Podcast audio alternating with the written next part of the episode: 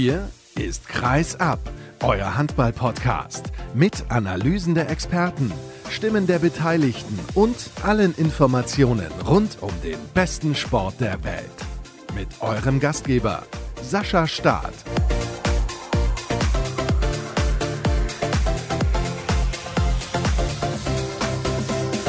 Eine Woche liegt sie nun zurück, die Europameisterschaft 2022, zumindest die der Männer. Und deswegen Schön, dass ihr wieder eingeschaltet habt. Hier bei Kreisab ist es an der Zeit für eine neue Ausgabe und heute gibt es eine ganz besondere.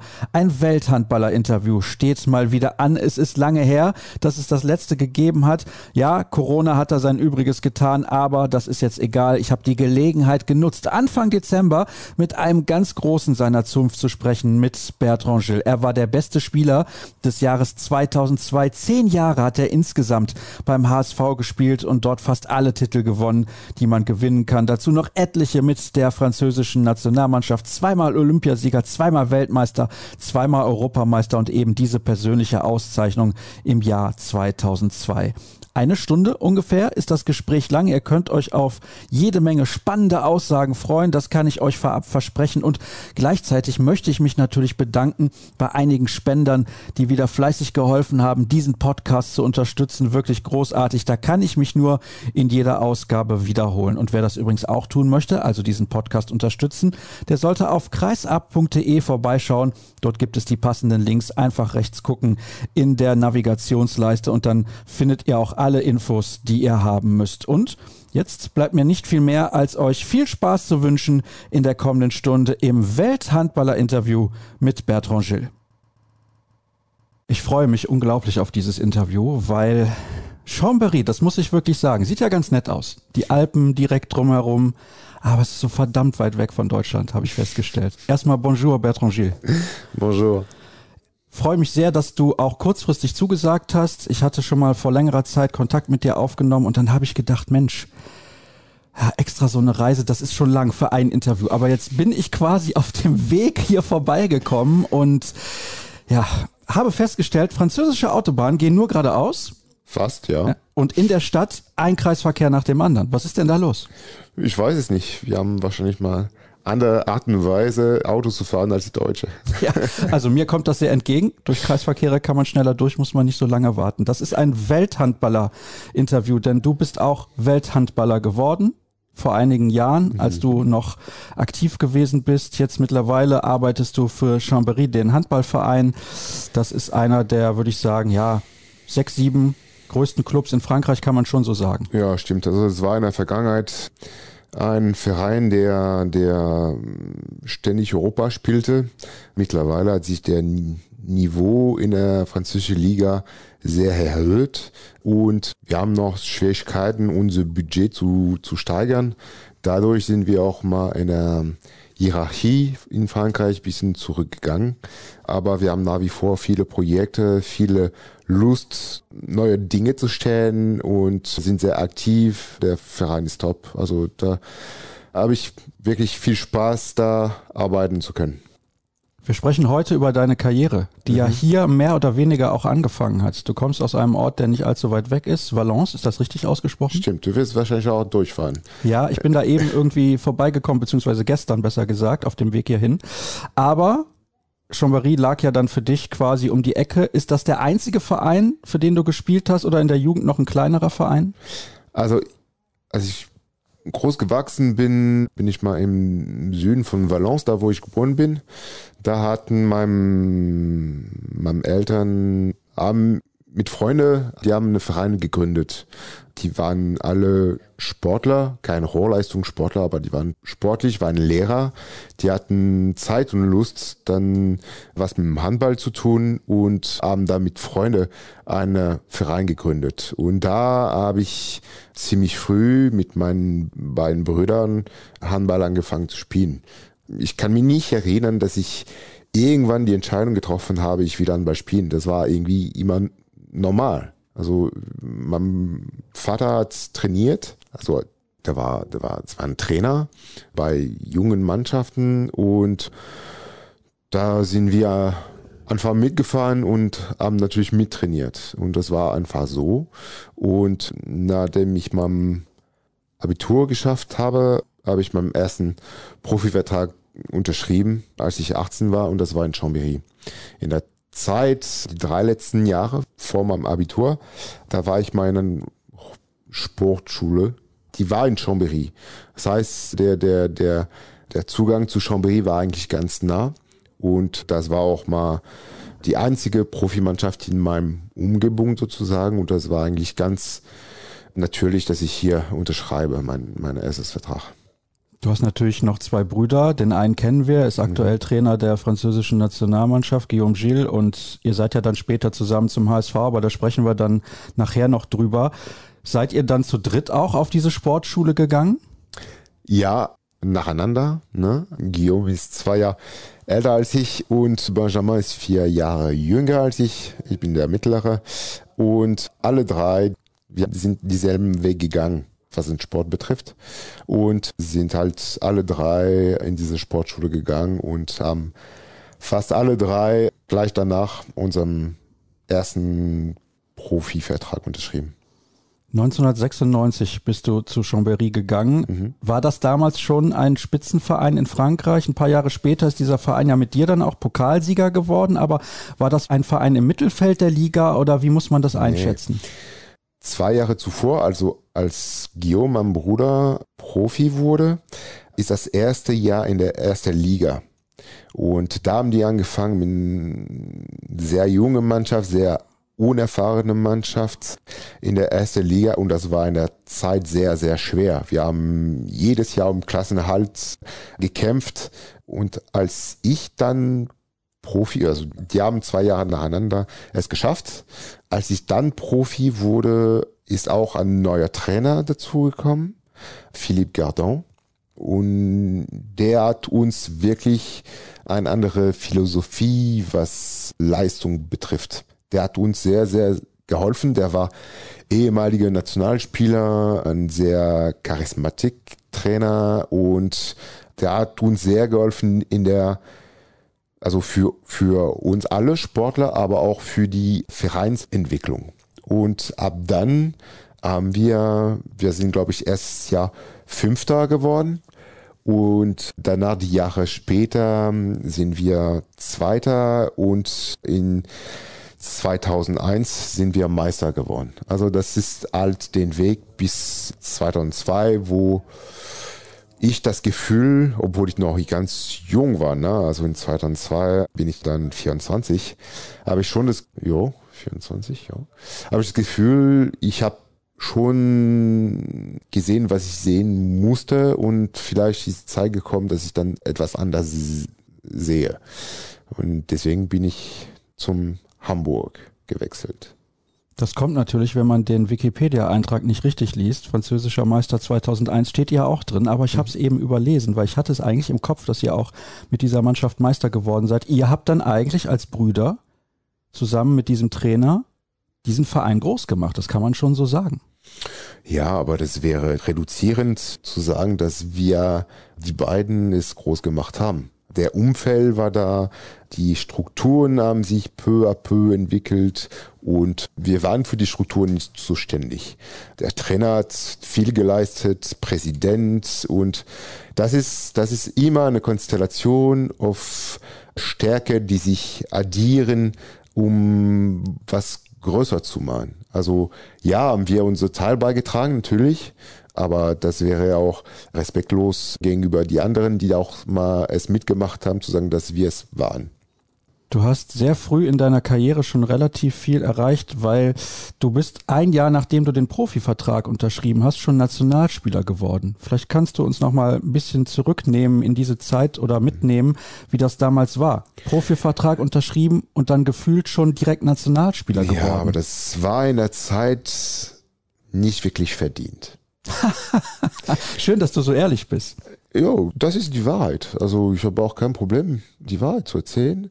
Ich habe dann in dieser Konstellation etwas Glück gehabt. Ich weiß nicht, ob es dann tatsächlich Glück ist.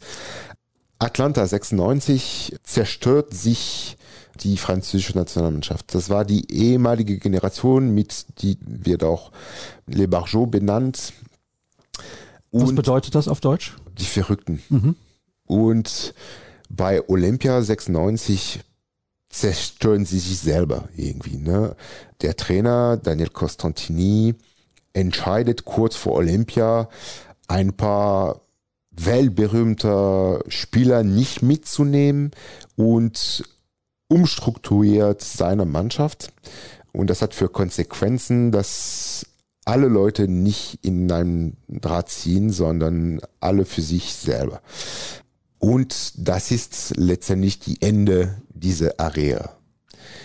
Fakt ist, dass wir wissen, dass in 2001 wir die Weltmeisterschaft empfangen werden. Und das war natürlich für Frankreich, fürs Handball ins Land sehr, sehr wichtig. Und diese zerstörte Mannschaften muss man neu bauen.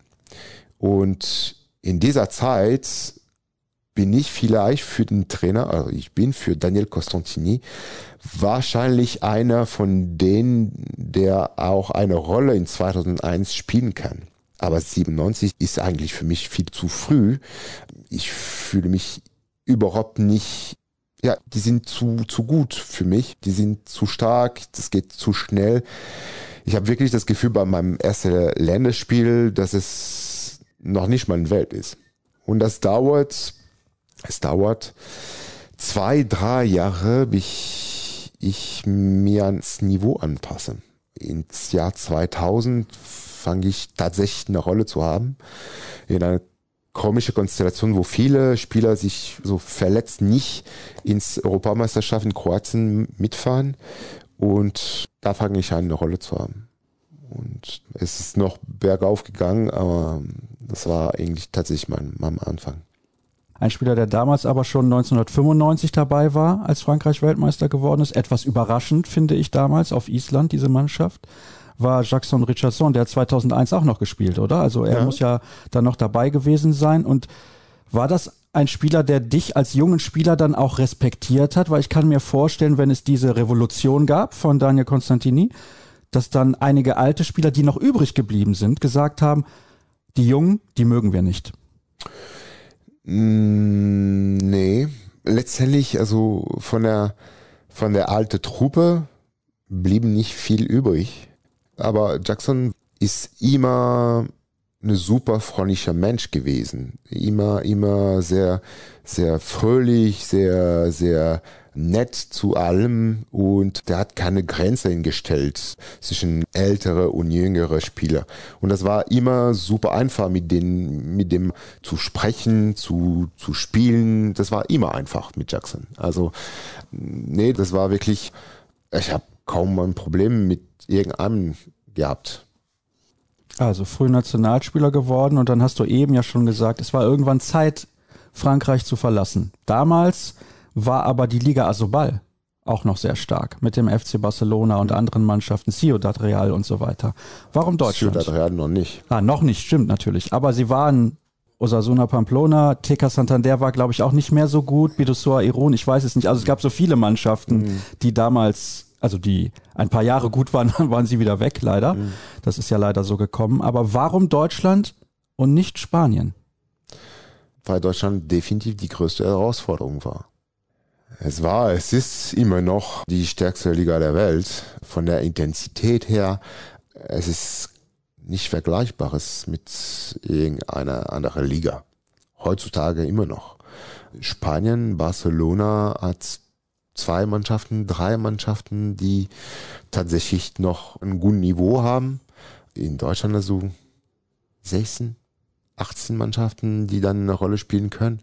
Und das war ja für mich die größte Herausforderung und das Projekt HSV war war verrückt und äh, das ist ein gutes Wort dafür. Ja, ja, das war das war verrückt, aber auch sehr attraktiv.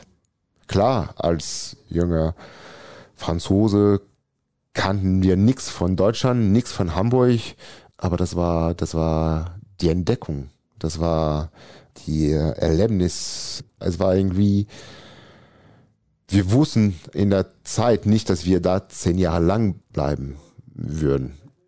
Aber als wir es mal entdeckt haben, dieser Stadt, dieser Projekt, diese Menschen, das war, es war schwer zurückzukommen. Da sprechen wir dann später ja auch drüber. Wir haben ja noch zehn Jahre, über die wir sprechen müssen. Aber bevor wir über Hamburg sprechen, möchte ich noch mal kurz auf die Weltmeisterschaft 2001 blicken, mhm. wo du ja eben auch gesagt hast, die war ganz wichtig für den französischen Handball. Und wir wissen, wo der französische Männerhandball war vor 1995. Er hatte eigentlich gar keine Bedeutung. Aber dann 95 Weltmeister ist, geworden? Oder bin ich nicht, zu hart mit dieser ja, Aussage? Das ist nicht wirklich, aber das ist in den 90er passiert, klar. Zuvor war quasi nichts. Aber Olympia 92 Barcelona schaffen wir völlig unerwartet die Bronzemedaille. Und das ist die erste, erste Akt der Handballgeschichte in Frankreich. Wirklich, das ist der, der, der Zeitpunkt, wo wir aus dem Nix rausgekommen sind. Und ab dann, ab dann sind wir regelmäßig aufs Paddel. Wir sind Zweiter in 93, 94 Europameisterschaften nix, aber Weltmeister. In Island 96 waren wieder, wieder Skau, 97 wieder Bronzemedaille in Japan. Also, also das hat damit angefangen.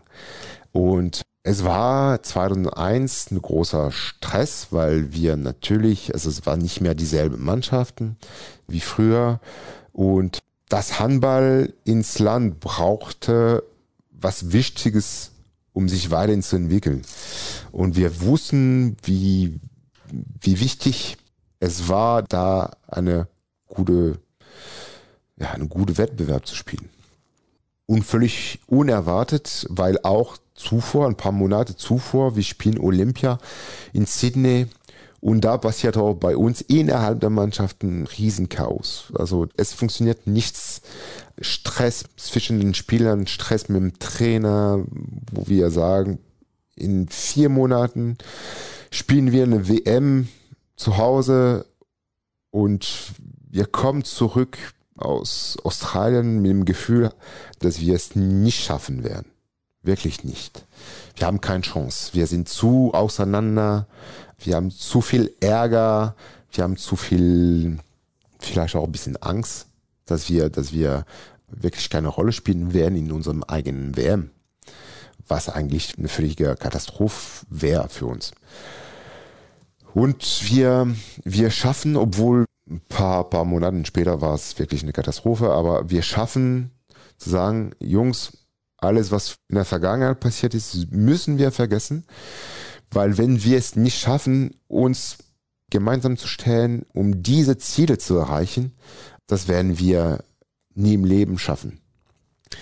Und wir gewinnen dieser WM nicht, weil wir einen guten oder einen schönen Handball spielen, aber wir sind so gemeinsam, wir sind so unterstützt von Publikum und wir haben eine, eine Aggressivität, wir haben eine, eine Gemeinschaft, die bei dieser Wettbewerb nicht zu schlagen war.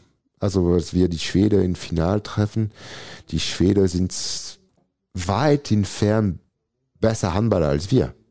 Aber dieses Spiel ist so verrückt, die Halle ist so verrückt, dass wir es schaffen, das Umkippen schaffen was völlig unerwartet war. Aber wir haben auch Glück, dass die Ägypter sich qualifizieren fürs Halbfinale. Wir treffen die Ägypter. Also wir haben auch etwas Glück in der Los bei dieser WM. Und die Finale ist wie ein Traum, weil letztendlich das, wenn wir das, das Spiel zehnmal hintereinander gespielt hätten, hätten wir neunmal verloren. Wir haben nur das mal erwischt, wo wir die Schwede schlagen konnten. Ihr habt zweimal in der K.O.-Phase eine Verlängerung gespielt. Einmal gegen Deutschland im Viertelfinale in Albertville. Das ist ja auch hier in der Nähe. Mhm. Hast du noch große Erinnerungen an dieses Spiel und auch an das Finale? Kannst du dich ja. sehr genau daran erinnern, was damals passiert ist? Ja, das Viertelfinale in, in Albertville gegen die Deutsche. Aber die deutsche Mannschaft war auch in der Zeit nicht so gesund. Ich kann mich ja erinnern, dass Thomas Knorr kurzfristig noch gerufen wurde, weil irgendeiner sich verletzt hatte. Und Knorri schießt, glaube ich, acht oder neun Tor im Spiel, macht ein überragendes Spiel gegen eine super harte Mannschaften. Also das war, das war wirklich, also erstmal Achtelfinale gegen Portugal ist für uns kein gutes Spiel. Wir schaffen es, uns zu qualifizieren. Und in Deutschland die, die Atmosphäre, die Stimmung war unfassbar. Und eigentlich sollen wir das Spiel verlieren. Weil die Deutsche haben besser Kontrolle aufs Spiel in den letzten Minuten. Aber so verrückt wie Sport sein kann, wir schaffen das umzukippen. Wir schaffen, dass wir dank eine unfassbare Tor von Jackson Richardson schaffen wir die Verlängerung zu erreichen. Und da in der Verlängerung ist die deutsche Mannschaft psychisch kaputt. Die waren nicht mehr bereit. Also für den, was das Spiel war an der 60. Minute fertig und wir waren bereit zu kämpfen bis zum Ende und wir schaffen es in der Verlängerung. Das ist vielleicht dann auch der Unterschied, wenn man dann zu Hause spielt und die Zuschauer natürlich im Rücken hat. Ja. Ich bin schon sehr gespannt, weil du kannst dich jetzt so genau an dieses Spiel und die Gegner auch erinnern. Du hast so viele Titel gewonnen. Kannst du dich bei jedem Turnier an alle Spiele erinnern? Ich weiß es nicht. Also eigentlich habe ich eine ziemlich schlechte Gedächtnis, was, was ich spiele. Aber ich meine, du investierst immer viel Energie, viel psychisch oder auch, auch physisch bei solche, solche Momente.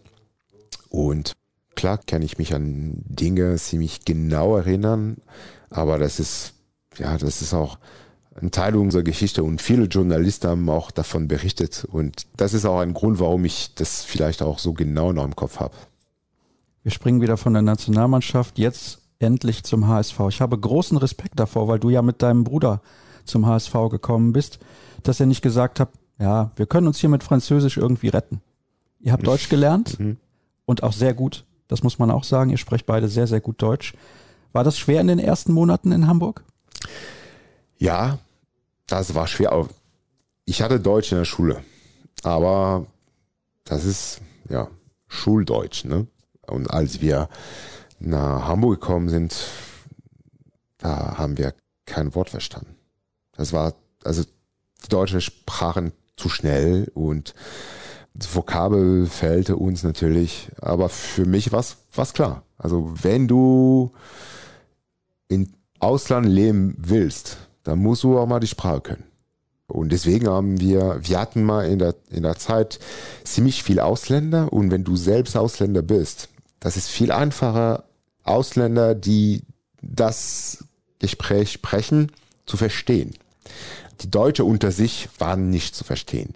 Aber dadurch, dass wir viele Skandinavier in der Mannschaft hatten und dadurch, dass die auch mal ziemlich gut Englisch sprechen konnten, wir ständig gefragt nach Übersetzungen und das ist eigentlich, also für mich mal das normale Weg zu sagen, da musst du durch. Also wenn du dich mal gut fühlen, irgendwann mal gut fühlen möchtest, dann musst du die Sprache können.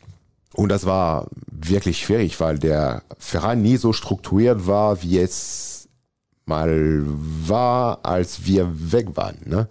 Da haben wir viele Dinge allein gemacht. Also ich meine, wenn du in einem Bankkonto eröffnen möchtest mit ein zwei, drei Wörter Deutsch, ist es nicht einfach, wenn du Versicherungen, alles drum und dran, ne? Also Handy, verschiedene Abos für deine Wohnung und so also es war nicht einfach. Aber das hat uns auch viel geholfen. Weil wenn du die Dinge selber machen musst, dann, dann musst du dich damit beschäftigen, dass es funktioniert. Wenn nicht, dann bist du der Arsch sozusagen. Wie lange hat es gedauert, bis ihr euch in Hamburg wohlgefühlt habt?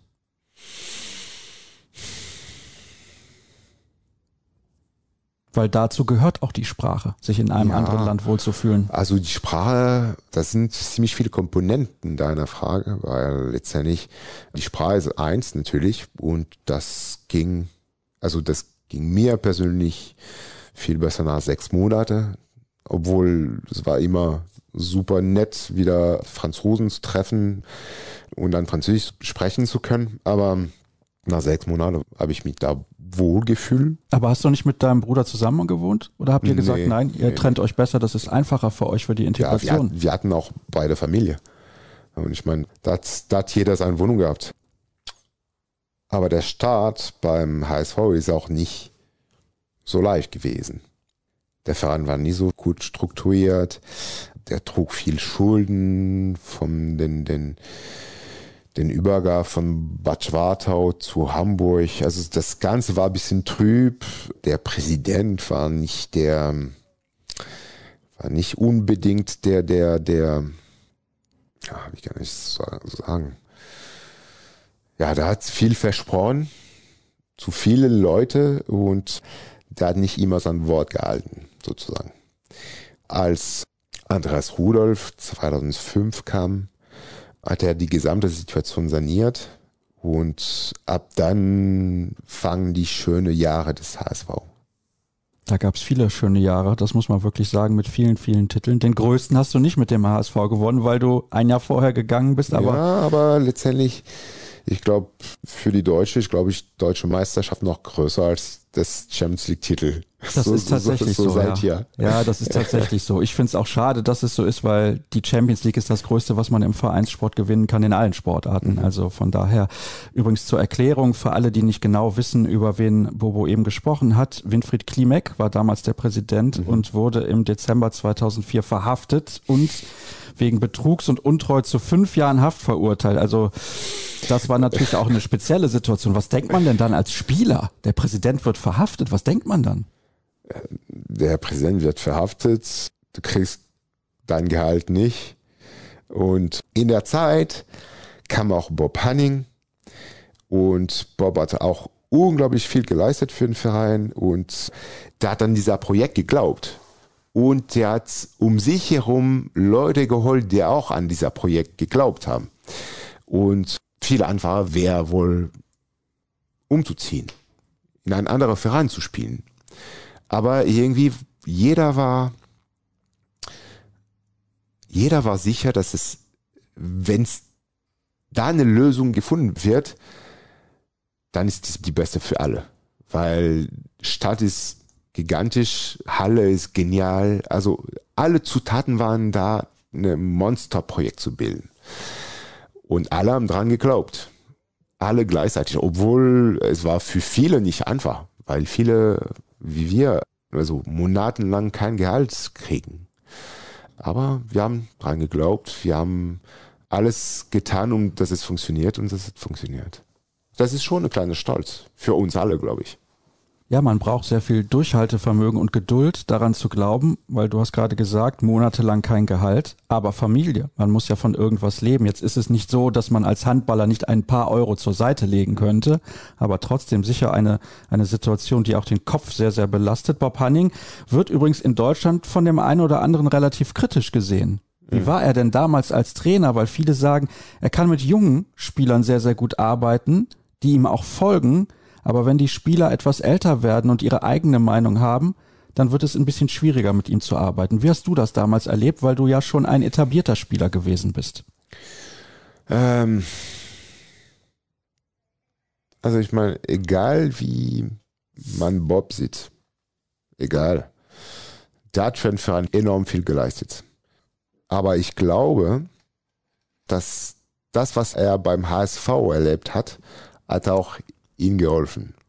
Der kam als Trainer, aber was er danach in Berlin gemacht hat, als Geschäftsführer, ich glaube, seine Erfahrung in Hamburg hat ihm gezeigt, dass er keine prädestinierte Trainer war, sondern, also aus meiner Sicht, war er viel besser als Geschäftsführer, als, als Trainer. Aber der hat, wie gesagt, viel geleistet für den Verein, hat viel Erfolg in Berlin gehabt. Klar, Bob lebt Handball. Immer. Und der verlangt viel von den Leuten. Aus meiner Sicht, als er kam, war er viel besser als der Trainer zuvor. So, das war für uns damals schon ein Vorschritt. Aber um eine Top-Rolle zu spielen in der stärksten Liga der Welt, war er nicht bewaffnet als Trainer. Gut, als junger Trainer, beziehungsweise andersrum, als Trainer mit jungen Spielern, das wissen wir, sehen wir ja auch bei den Füchsen Berlin, da hat er jahrelang die A-Jugend trainiert, hat er es wirklich sehr, sehr gut gemacht, sonst wären nicht so viele Spieler auch später aus der Füchse-Jugend in der Bundesliga gelandet.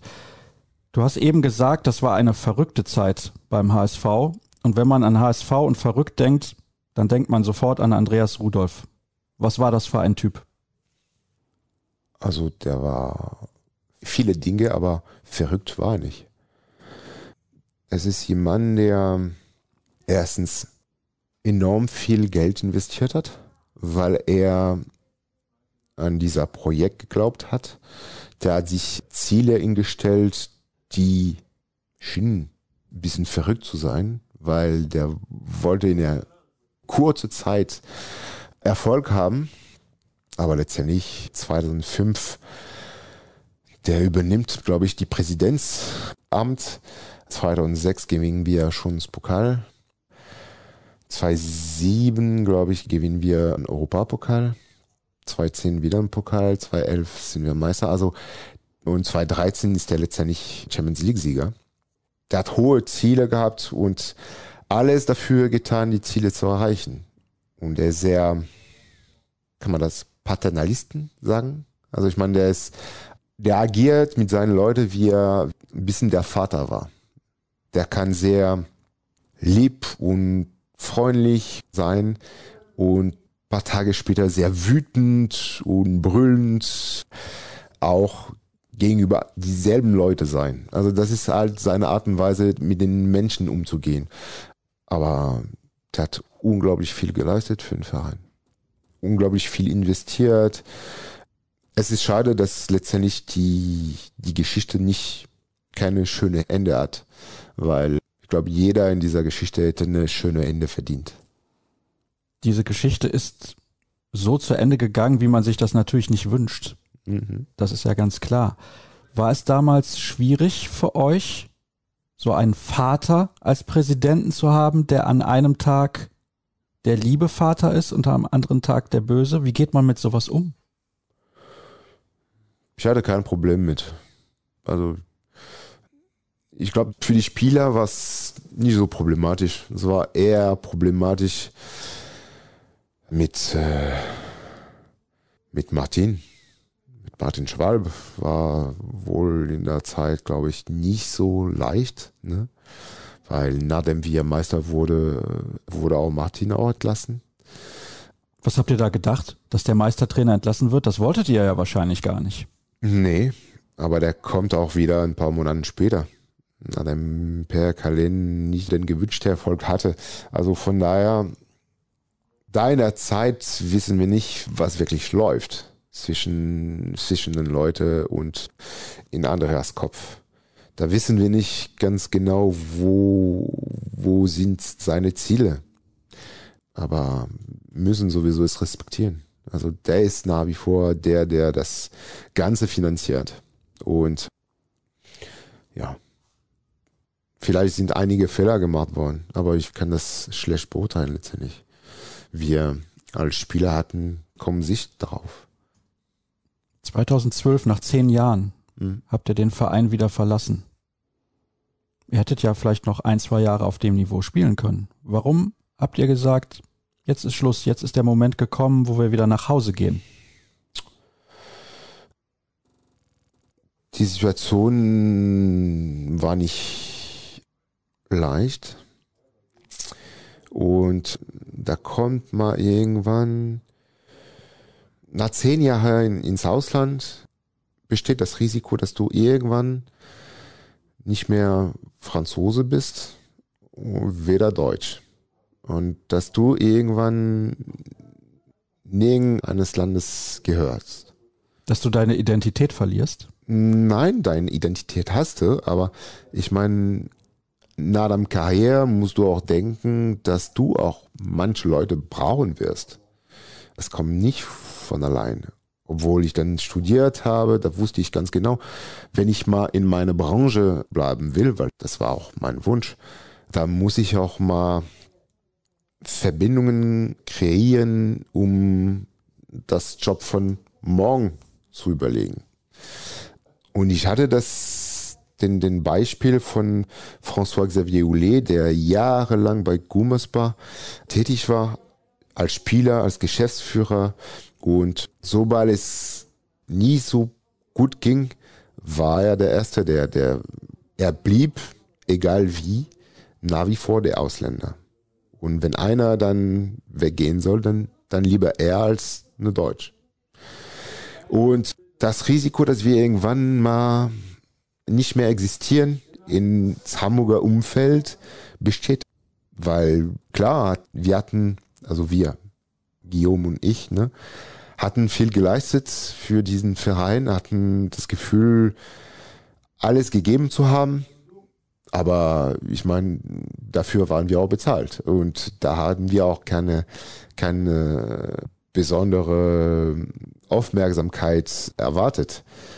Und letztendlich, da musst du auch deine Karriere nahe dem Karriere überlegen.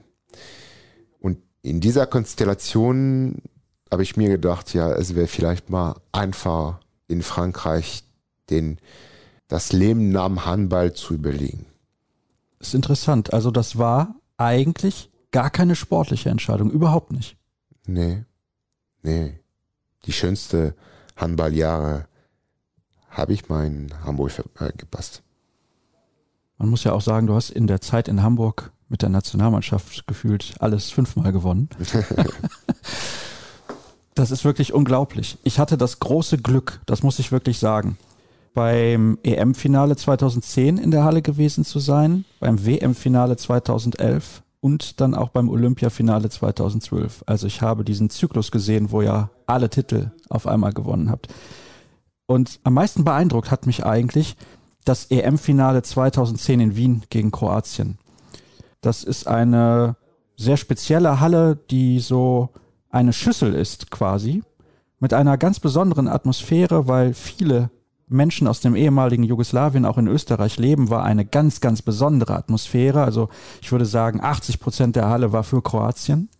Und es haben damals ja unfassbare Spieler in beiden Mannschaften gespielt. Wenn wir jetzt mal gucken, Ivano Balic war gerade so in Richtung Ende seiner Karriere, aber natürlich immer noch sehr gut. Domaga Dufniak war ganz jung. Dann eure Mannschaft. Also da brauche ich ja gar nicht anfangen bei diesen ganzen Namen. Das ist ja unfassbar. Einer spielt immer noch, Nikola Karabatic. Luke Abalo spielt auch immer noch, aber mittlerweile in Japan. Also diese Spieler spielen zu sehen, das sage ich auch immer wieder, wenn mich Leute fragen, ja, warum fährst du da immer zum Turnier? Weil es das Beste ist, was du sehen kannst sportlich. Das ist das allerhöchste Niveau und dieses EM-Finale 2010 muss ich sagen, da kann ich mich heute noch so genau dran erinnern, aufgrund dieser Atmosphäre, und dieser Spieler, die dort gespielt haben und dieser Qualität dieses Spiels, das fand ich unfassbar beeindruckend. Europameister geworden bis zu 2006 und 2010 eben bei diesem Spiel in Wien damals. Olympiasieger in Peking und in London. Weltmeister 2001, da haben wir eben schon drüber gesprochen, und 2011. Und wer weiß, was 2007 gewesen wäre. Da müssen wir natürlich gleich auch noch kurz drüber sprechen. Aber erzähl uns ein bisschen was über diese Mannschaft, über die Experten.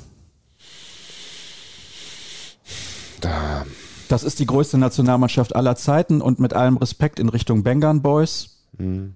Aber ihr habt halt da, alle Titel gewonnen. Ja, das war in einer Zeit, wo wir haben das Glück, dass eine Generation reif geworden ist und eine neue talentierte Generation das Team integriert hat, haben wir das mit offenen Armen gemacht. Und das heißt, jüngere Spieler haben dann, die haben, die haben vertrauensvoll haben sie das Nationaltrikot getragen. Jeder, der das Nationaltrikot tragen durfte, hat es verdient gehabt. Und jeder, auch jüngere Spieler wie ältere Spieler, hat das Vertrauen von einem anderen gehabt. Es hat ergeben, dass wir waren in der Lage, auf mehrere Jahre, dass wir immer hungrig waren, weil jeder hat verschiedene Rolle in der Wettbewerben gehabt. Aber auf der Zeit haben wir ständig eine Top-Mannschaft präsentieren können.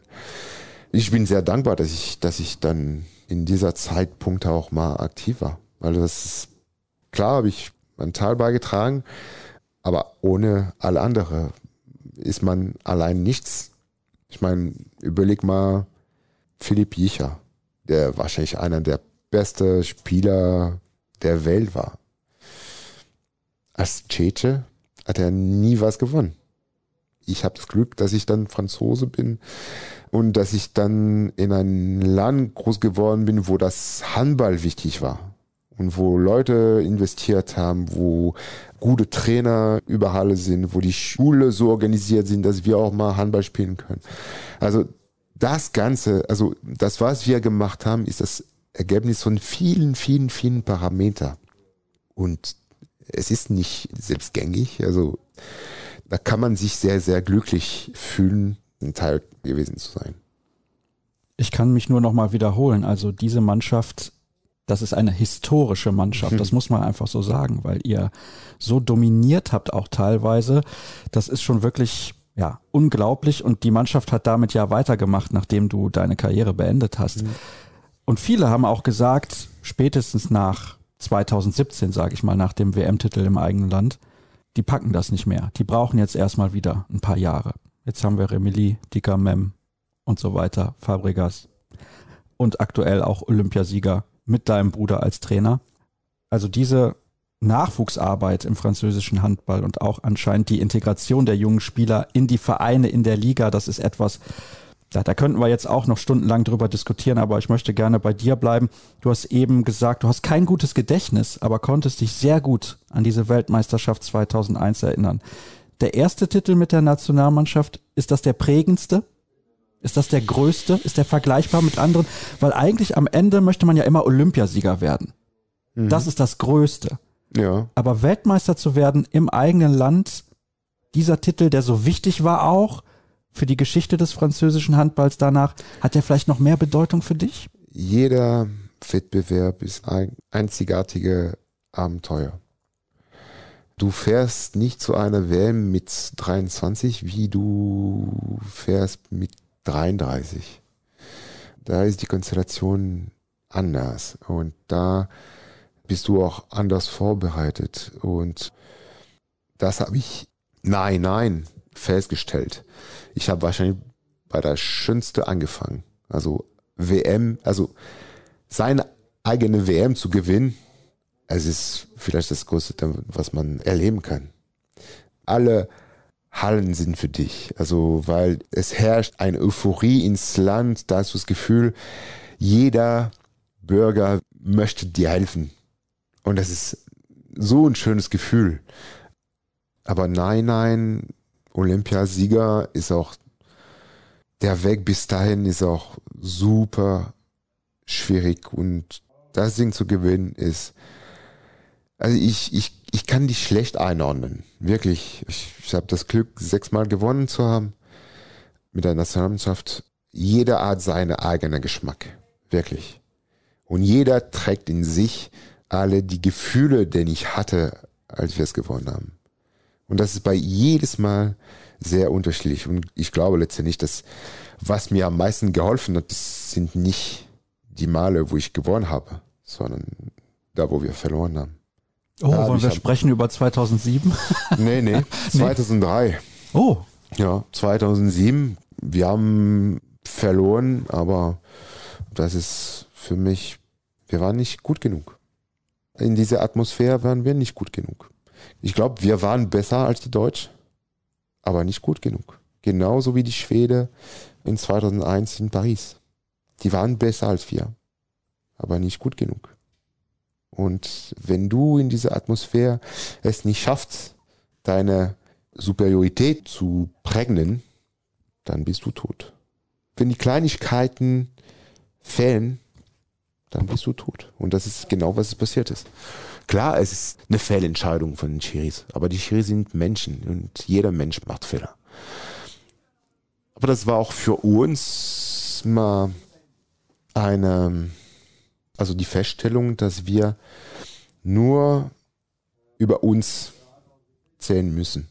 Und egal, was wir danach machen sollen, das sollen wir in der Lage nicht mehr von diesen kleinen Entscheidungen müssen wir uns nicht betroffen lassen von solchen Entscheidungen.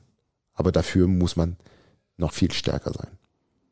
Was ist passiert, dass dich so verärgert hat am 1. Februar 2003 in Lissabon im Spiel gegen Deutschland im Halbfinale der WM?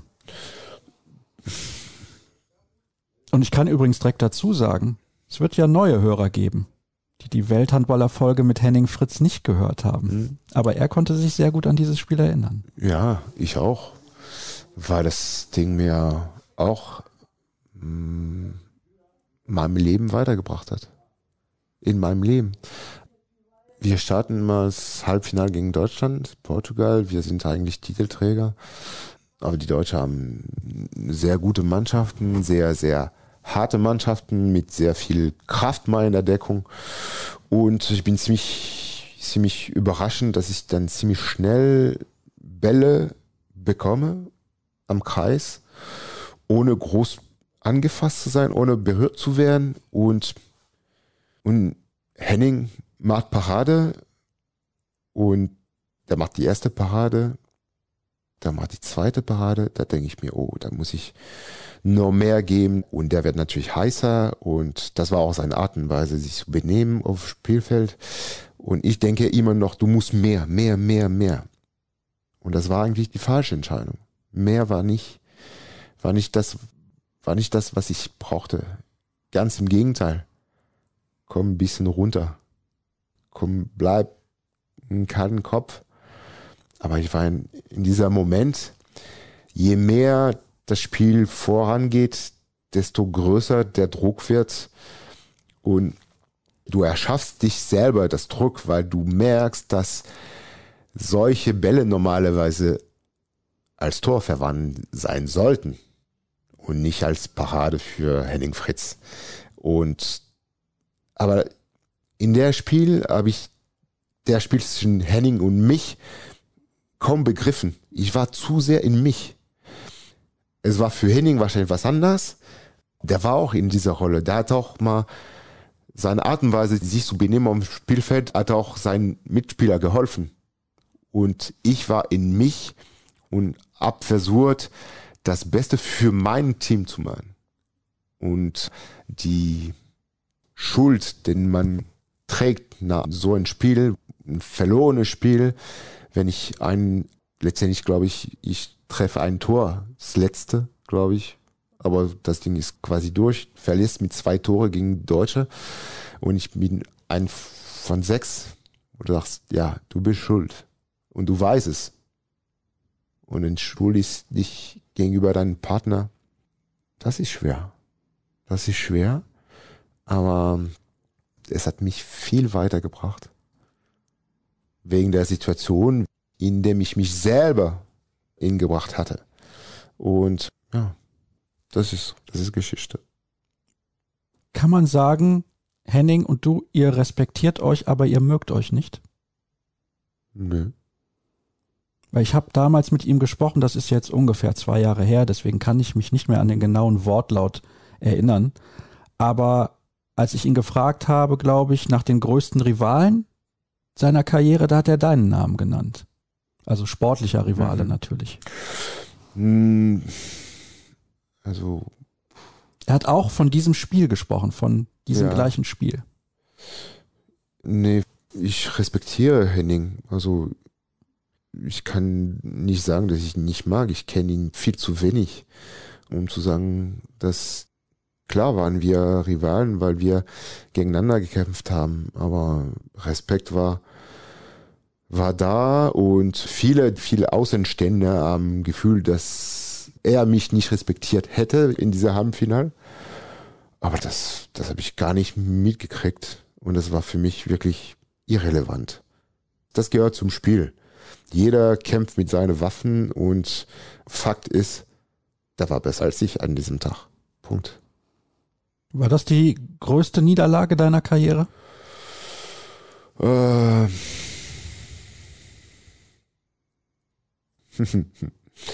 so oft der, hast du nicht der, verloren, ne? Ja, doch, doch, doch. Der gehört zu den Top 3, ja. Mit Viertelfinale Olympia, Jugoslawien, Sydney, Viertelfinale Olympia, Viertelfinale Russland und Halbfinale Deutschland. Ja, der gehört ja schon zu den Top 3. Wir müssen irgendwann mal zum Ende kommen. Mhm. Mhm. Das ist das Problem weil ich noch sehr, sehr viele Fragen hätte, weil du auch fantastische Dinge zu erzählen hast. Ich frage immer nach Rivalen. Und und auch nach den besten Mitspielern. Das ist natürlich bei dir unfassbar schwierig. Wer war aber der talentierteste, vielleicht nicht der härteste Arbeiter, der zusammen mit seinem Talent am meisten erreicht hat? Dann könntest du vielleicht sagen, Nikola Karabatic. Wäre einfach. Aber vielleicht hast du einen anderen, wo du sagst, dieses Talent habe ich vorher und danach nie wieder bei einem Spieler gesehen. Vielleicht hat er nicht so hart gearbeitet, aber sein Talent war am größten.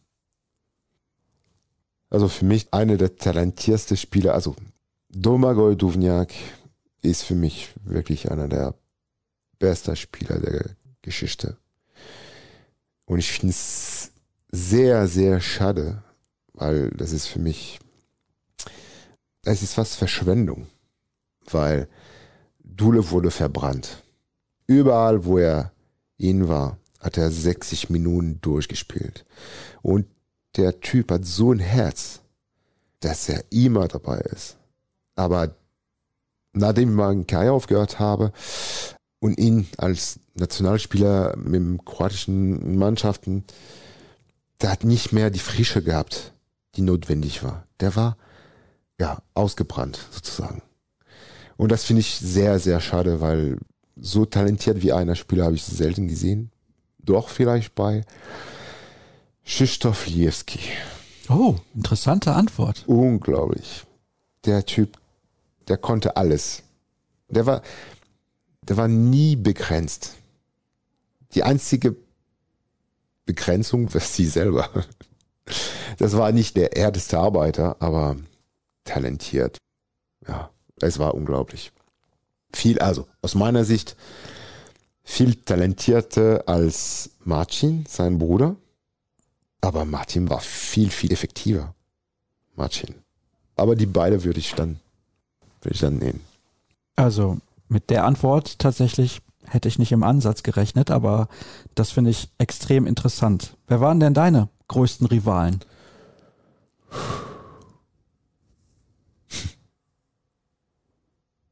Viele Außenstände würden dann Ivano Balic nennen, weil wenn wir gegeneinander gespielt haben, war es immer ein großes Stück Arbeit für uns beide. Aber ich würde sagen, ich würde fast sagen, ich war mein größter Rival. Oh. Weil letztendlich es ist immer ein innerer Kampf. Da kämpfst du mit deinen Ängste, da kämpfst du gegen deinen Körper, da kämpfst du gegen viele Dinge, die du in dich trägst. Und das ist nicht einfach zu gewinnen. Aber das bringt ja nicht viel weiter. Also da muss ich dann einen Spieler benennen. Man merkt übrigens schon daran, wie lange du überlegst, dass dir das nicht leicht fällt, einen Spieler zu nennen, der dein ja, Rivale war. Ja, also für mich haben wir als, als Mannschaft gewonnen und als Mannschaft verloren. Und es war nie personengerichtet. Vielleicht muss ich die Frage anders stellen. Gegen welche Abwehrspieler, gegen welchen Mittelblock war es für dich als Kreisläufer besonders schwer? Wirklich schwierig zu, zu finden. Klar, manche Block, in dem es gab Tage ohne und Tage mit. Ne? Aber nicht ein Name, wo ich sage, ja, das kristallisiert sich um dieser Name her. Nee. Ja, du kannst ja, auch gerne ein Torwart nennen. Wenn ja, du sagst, gegen ja, einen war es besonders schwer. Oder es hat dir vielleicht auch besonders Spaß gemacht, gegen diesen einen Torwart zu spielen. Weil es eine spezielle Herausforderung war, auch aufgrund der Qualität. Und du hast ja auch gegen Titi, also gegen Thierry Omer gespielt, weil er Spieler war beim THW Kiel beispielsweise. Mhm. Ja, ja. Aber den kann ich das größte Rival nicht benennen. Nein, ich denke auch. nee, nee, es tut mir wirklich leid, aber ich finde, ich habe das Gefühl, ich bin durch meine Karriere und klar, es gab Leute, die ich nicht gemocht habe. Aber das war 90 Prozent, 100 Prozent der Fälle, was auf dem Spielfeld, da haben wir uns geärgert, klar, jeder wollte gewinnen und danach war es durch. Und das heißt nicht, dass wenn es ein Spiel für mich schlecht ging, dass es dann nächstes Spiel genauso schlecht ging. Also, nee, ist zu schwierig für mich, da eine Antwort zu finden. Du hast eben gesagt, nach zehn Jahren Hamburg musstest du sozusagen wieder nach Hause, weil dein Gefühl so war. 2015 hast du deine Karriere beendet. War das genau die richtige Entscheidung? Würdest du jede Entscheidung auch nochmal genauso treffen, wie du sie getroffen hast, weil du sagst, nach zehn Jahren Hamburg, auch wenn wir den Champions League Sieg genau um ein Jahr verpasst haben, sehr, sehr bitter, aber so ist das eben manchmal im Sport. Das war richtig. Und ich habe auch zum genau richtigen Zeitpunkt gesagt, danke, tschüss. Ich weiß es nicht. Und keiner kann es wissen. Ist ich dir das schwer gefallen, damals zu sagen, ist ja, es jetzt vorbei? Es ist also zehn Jahre, zehn Jahre Deutschland, zehn Jahre Hamburg. Es ist nicht einfach, das Ganze zu verlassen. Aber ich bin nicht einer, der bereut. Als ich die Entscheidung getroffen habe, hatte ich das Gefühl, dass es die für mich und meine Familie die beste Entscheidung war. Und selbst wenn nein, nein, du feststellen kannst, dass dann vielleicht andere Alternative besser gewesen wäre, als du die Entscheidung getroffen hast. Hast du mit alle Wissen, alle Fragen, die du gestellt hast, hast du dann deine Gedanken entschieden. So in dieser Konstellation, man kann nicht bereuen. Ich weiß nicht, ob es dann die richtige Entscheidung war, aber die kann ich sowieso nicht bereuen. Das ist so. Also ich glaube, mit deiner Karriere kannst du insgesamt relativ glücklich und zufrieden sein, egal welche Entscheidung vielleicht falsch oder richtig war oder wie auch immer. Eine Sache möchte ich gerne noch wissen zum Ende. Ich habe diese Bilder im Kopf vom Spiel um Platz drei bei den Olympischen Spielen in Tokio als Raúl Entre Rios beispielsweise sich so sehr gefreut hat. Er wusste, es ist sein letztes Länderspiel, sein letztes Spiel überhaupt. Als du damals dein letztes Länderspiel gemacht hast, wusstest du ja vorher wahrscheinlich auch, es ist dein letztes Länderspiel. Ja. Ja. Wie war das da reinzugehen? Und wie waren die Emotionen hinterher? Das war kein, das war kein offizieller Wettbewerb, das war ein Freundschaftsspiel gegen Norwegen. Aber es gab wahrscheinlich auch eine Verabschiedung und eine Ehrung. 268 Länderspiele hast ja. du gemacht. Ja, es gab eine Ehrung, aber erst später, aber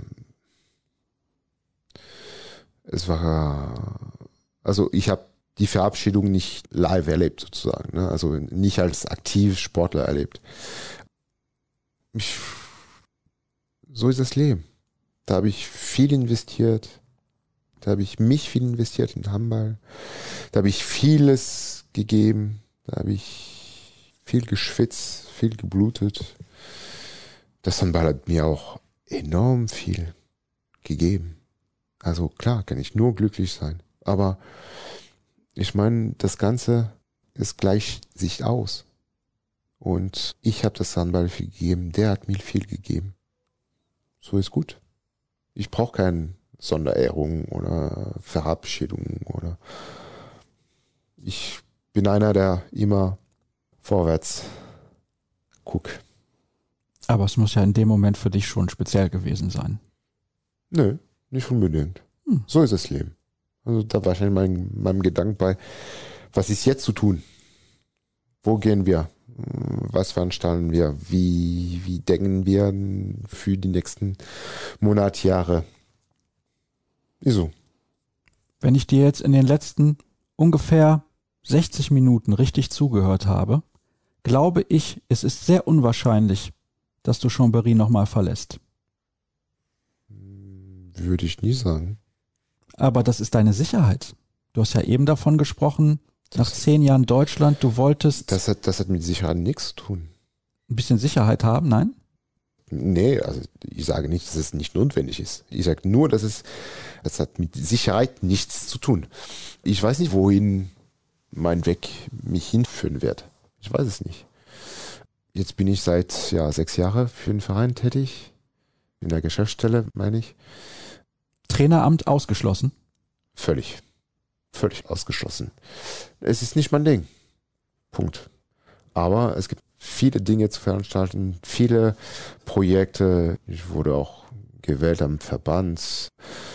Millionen Sachen, den ich machen möchte. Und es kann sein, dass, dass es irgendeinen Tag geben wird, wo meine Zukunft nicht in Chambéry wird. Das kann ich nicht ausschließen. Also von daher, es ist alles offen. Am Anfang habe ich gesagt, ich freue mich sehr auf dieses Gespräch. Merci beaucoup. Merci.